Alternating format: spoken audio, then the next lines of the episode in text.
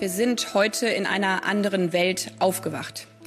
Nach Monaten der Vorbereitung von Lügen und Propaganda hat Präsident Putin heute Nacht entschieden, seinen Drohungen schreckliche Taten folgen zu lassen. Liebe Hörerinnen, liebe Hörer, mit dieser Einschätzung der Außenministerin Annalena Baerbock von heute Morgen starten wir in diese Sendung. Herzlich willkommen zum Was jetzt Update an diesem düsteren Donnerstagnachmittag. Es ist der 24. Februar 2022. Mein Name ist Fabian Scheler. Es ist für die Ukraine, es ist für Europa einer der schlimmsten Tage seit dem Ende des Zweiten Weltkriegs. Russland hat heute die Ukraine überfallen. Die Angriffe dauern noch an. Die Sendung wird sich heute auch nur damit befassen. Die Situation ist sehr dynamisch, sie ändert sich schnell, sie ändert sich stündlich und ich verweise daher von hier auch auf die aktuelle Berichterstattung auf www.zeit.de. Alles, was Sie hier in dieser Sendung hören, ist heute vor 16 Uhr passiert, denn der Redaktionsschluss für diesen Podcast ist 16 Uhr. Ich werde versuchen, es einigermaßen chronologisch und schlüssig für Sie aufzubereiten. Russland überfällt seit heute Nacht die Ukraine. Russland nennt das anders, beschönigt es auch, aber Fakt ist, das russische Militär stößt seit der Nacht über mehrere Grenzen, über Land, Luft und Wasser in die Ukraine vor, vom eigenen Staatsgebiet aus, von der besetzten Krim und auch von Belarus. Heute Morgen sagte Wladimir Putin, er wolle die Ukraine nicht besetzen, er wolle sie, Zitat, demilitarisieren und entnazifizieren. Seitdem greift Russland vor allem militärische Ziele an. 71 seien es bis etwa 14 Uhr deutscher Zeit gewesen. Das teilte das russische Verteidigungsministerium mit. Ja, und hier beginnen schon die unterschiedlichen Aussagen. Denn die ukrainische Polizei, die sprach von 203 attackierten Zielen und die Kämpfe seien eigentlich überall im Land. Über Opferzahlen gibt es bisher noch zu widersprüchliche Angaben, um sie hier zu melden. Russische Truppen würden auch in die Region Kiew vorrücken. Das teilte der Grenzschutz der Ukrainer mit. Und am Nachmittag gab es in der Hauptstadt der Ukraine auch Luftalarm. Die Bewohner wurden aufgefordert, Luftschutzbunker aufzusuchen. Es sind dramatische Stunden. Der ukrainische Präsident Volodymyr Zelensky sagte, wir geben jedem eine Waffe, der das Land verteidigen will. Die diplomatischen Beziehungen nach Russland hat er abgebrochen und er selbst fürchte um sein Leben. Das sagte er dem österreichischen Bundeskanzler Karl Nehammer heute am Telefon. Das waren die Reaktionen unmittelbar aus der Kriegsregion. Welche politischen Reaktionen gab es darauf? Naja, also fast jeder von Rang und Bedeutung hat sich heute zu Wort gemeldet. Es ist unmöglich, das alles abzubilden. Ich habe eine kleine Auswahl für Sie. Joe Biden, der US-Präsident, sagte, die Welt wird Russland zur Rechenschaft ziehen. Boris Johnson, der britische Premierminister, nannte es abscheulich und barbarisch. Und in Deutschland war sicher eine der bemerkenswertesten Stimmen die von Annegret Kramp-Karrenbauer. Die frühere Verteidigungsministerin schrieb, ich bin so wütend auf uns, weil wir historisch versagt haben. Die aktuelle Regierung war auch sehr klar in ihren Worten. Kanzler Olaf Scholz nannte es einen eklatanten Bruch des Völkerrechts. Für all das gibt es keine Rechtfertigung. Das ist Putins Krieg. Heute Abend ab 20 Uhr werden sich die Staats- und Regierungschefs der Europäischen Union zu einem Sondergipfel treffen. Dort beraten sie darüber, wie Geflüchtete aus der Ukraine aufgenommen werden könnten. Und sie beraten vor allem über weitere Sanktionen gegen Russland. Ziel der Sanktionen ist es, der russischen Führung klarzumachen, für diese Aggression zahlt sie einen bitteren Preis.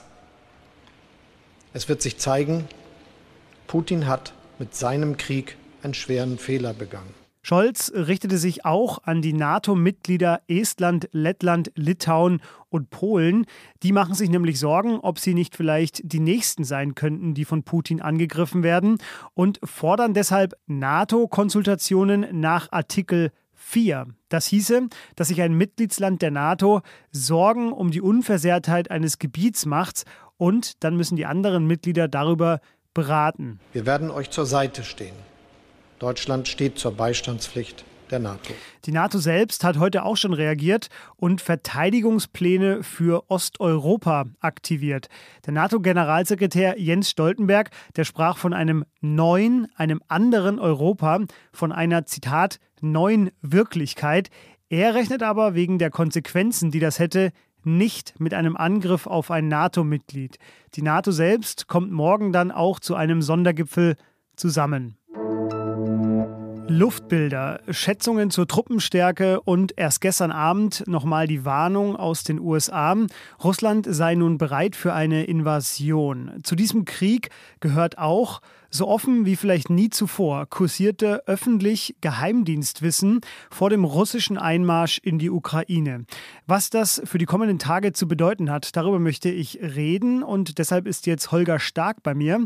Er ist einer der Leiter unseres Investigativteams von Zeit und Zeit Online. Hallo Holger.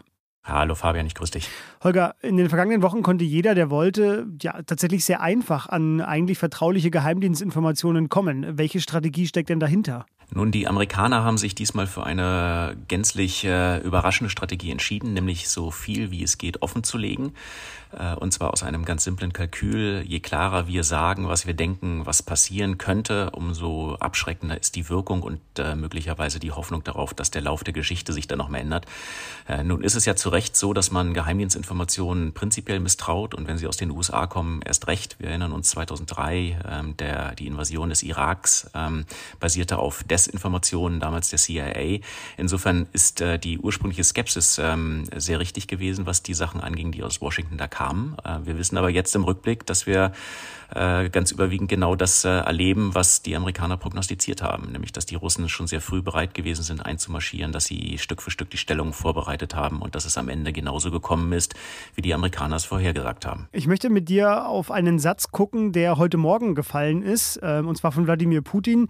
Ähm, da musste jetzt nicht nur ich so ein bisschen stocken. Und zwar, ich sag mal ganz frei übersetzt, hat er da gesagt, wer auch immer versucht, uns zu hindern und mehr noch Bedrohungen für unser Land und unser Volk zu schaffen, der sollte wissen, dass Russlands Reaktion schnell sein und zu Konsequenzen führen wird, die sie in der Geschichte noch nie gesehen haben. Wir sind bereit für jede Entwicklung. Zitat Ende. Ich frage dich, ist es jetzt zu alarmistisch, da sowas wie eine atomare Drohung herauszulesen oder was meint er denn damit? Das ist die zweite Erkenntnis dieses Informationskrieges, dass äh, nicht nur die Amerikaner sehr klar gesagt haben, äh, was ist, sondern im Prinzip auch Putin. Er hat ja nie äh, ein Hehl daraus gemacht, was er haben möchte, nämlich die Ukraine zurück, raus aus dem Einflussbereich des Westens. Und äh, genau das tut er jetzt mit einer militärischen Invasion. Und deswegen glaube ich, dass diese Worte, die du da zitiert hast, Fabian, ähm, äh, bitter ernst zu nehmen sind. Und das bedeutet übersetzt gesagt, wenn du dich lieber Westen einmischt und äh, dich jetzt nicht heraushältst, dann musst du damit rechnen, ähm, äh, dass wir zurückschlagen werden.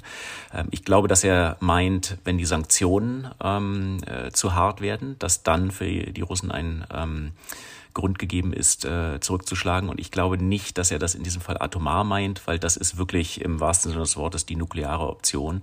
Äh, das kann auch ein Wladimir Putin jedenfalls in halbwegs gesundem Geisteszustand nicht wollen. Dieses öffentlich kursierende Geheimdienstwissen, das ist ja für alle noch eine recht neue Situation. Nein, das ist für alle eine neue Situation.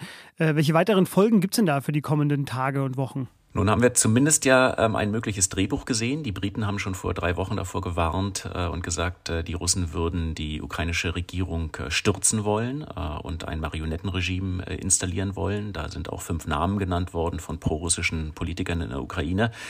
Ähm, äh, auch da gilt, mit Vorsicht zu genießen, mit spitzen Fingern anzufassen. Aber wenn da ein Körnchen Wahrheit dran ist, dann können wir uns darauf einstellen, dass der russische Vormarsch bis nach Kiew gehen wird dass er ähm, den Sturz der Regierung umfassen wird und die Installation ähm, eines neuen Regimes. Ja, das klingt alles sehr düster. Das ist an diesem Tag leider nicht zu vermeiden. Holger, dir vielen Dank äh, für diese schnelle Einschätzung. Was noch? Eigentlich spaßen wir an dieser Stelle des Podcasts ja immer ein bisschen rum, erzählen Ihnen skurrile, absurde Sachen. Das passt heute irgendwie alles nicht. Und äh, deswegen lassen wir hier Ukrainerinnen und Russen zu Wort kommen, die sich heute in Berlin auf Demonstrationen gegenüber meiner Kollegin Pia Rauschenberger geäußert haben. Ich bin heute aufgewacht wurde Nachricht von meinen alle Freunde, die da sind, dass wir sind unter Bomben. Soll sofort aufhören. It's like a nightmare actually. I don't believe what's going on here. Unsere Verwandten und Freunde sind in der Ukraine. Ich mir Sorgen mache, nicht nur für meine Familie, um meine Familie, die äh, in Kharkiv äh, lebt, sondern auch einfach, ich mache mir Sorgen um Europa und was das so nach sich zieht. We feel like we losing our homeland now.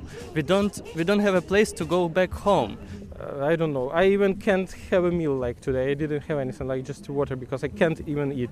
Ich komme aus Russland und ich weiß, dass ich dass es keine Verzeihung dafür gibt, aber mindestens will ich hier sein und die Ukraine unterstützen. Ähm, wir sind alle aus Russland eigentlich, aber wohnen in, in Deutschland seit äh, mehreren Jahren und heute aufzuwachen, was schwierig.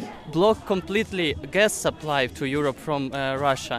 Block completely all bank accounts. Kleine Unangenehmkeiten oder Wirtschaft. Mir persönlich, das ist jetzt weniger wichtig als Frieden in, in Europa. Europe could do much more to support Ukraine. Und die Ukraine braucht Hilfe jetzt von der Welt. Das war erstmal alles zu diesem außergewöhnlichen Tag, was vor 16 Uhr passiert ist. Zeit Online ist rund um die Uhr für Sie da. Von uns gab es heute auch schon eine Sonderfolge, die kann ich Ihnen sehr empfehlen. Auch die Kolleginnen vom Politik-Podcast Das Politikteil veröffentlichen heute eine neue Folge. Und wir haben unser Programm auch aufgestockt. Sie hören, was jetzt in den kommenden Tagen auch am Wochenende durchgehend. Für den Moment war es das von uns. Morgen früh geht's weiter. Was jetzt at zeit.de, da erreichen Sie uns. Machen Sie es gut. Tschüss.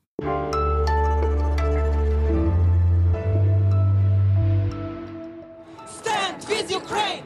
Stand with Ukraine! Stand with Ukraine! Stand with Ukraine! Stand with Ukraine!